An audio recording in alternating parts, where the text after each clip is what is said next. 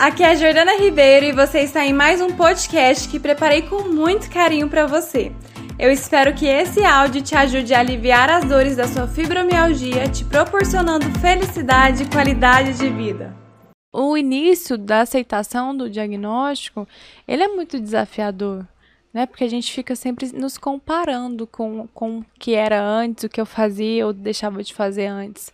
Sim. Mas quando você percebe que são coisas que a gente pode adotar na nossa vida, que é, são tão, é tão simples que como planejamento e uma organização, como todo mundo deveria ter, é, isso fica mais leve.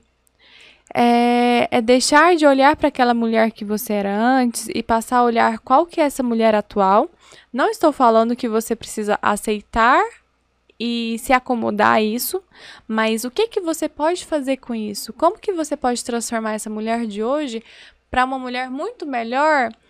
Se brincar até uma melhor que, do que era antes, que eu falo isso muito para as minhas alunas, porque a fibromialgia te traz uma condição que gera sim limitações, mas que se você olha para essas limitações e pega como um impulsionamento, em vez de sentar na cadeirinha do obstáculo e passar por ele, entendendo que, peraí, eu posso muito mais otimizar o meu tempo. Sim. Eu posso olhar para mim, eu posso deixar de fazer, ajudar o outro e ainda ficar como ruim da história, uhum. né? E aí você ressignifica, dá um novo significado para isso e impulsiona a sua vida.